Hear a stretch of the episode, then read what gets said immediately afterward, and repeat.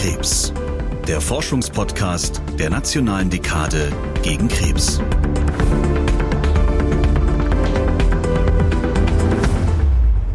Meine wichtigste Frage ist sehr oft, was passiert ganz vorne an der Forschung im Moment? Krebsforschung. Was will sie? Was kann sie? Und wer sind die Menschen, die forschen und sich im Bereich Krebs engagieren? In Tatort Krebs, dem Forschungspodcast der Nationalen Dekade gegen Krebs, wollen wir das herausfinden. Meine Vision ist, dass wir durch besseres Verständnis, wie unser Lebensstil Krebs beeinflussen kann und durch bessere prognostische Methoden versuchen können, das Krebsrisiko beim Patienten zu reduzieren.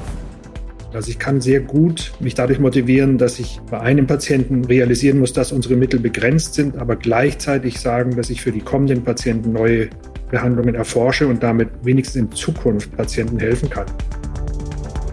Wir wollen wissen, was sind die aktuellen Fragen in der Forschung? Insofern ist die Forschungsfrage für mich im Krebsbereich schon wichtig, weil sich im Grunde die Art, wie wir jede einzelne Krebsart behandeln, in fast allen Erkrankungsarten sich innerhalb von zwei, drei Jahren sehr stark ändert. Bitte, bitte seien Sie achtsam. Tasten Sie regelmäßig Ihre Brust ab, denn je eher ein Tumor entdeckt wird, desto besser ist er behandelbar und letztendlich auch heilbar. Welche Neuerungen erwarten wir in der Krebsmedizin? Wie leben wir mit Krebs und wie können wir Erkrankungen vorbeugen?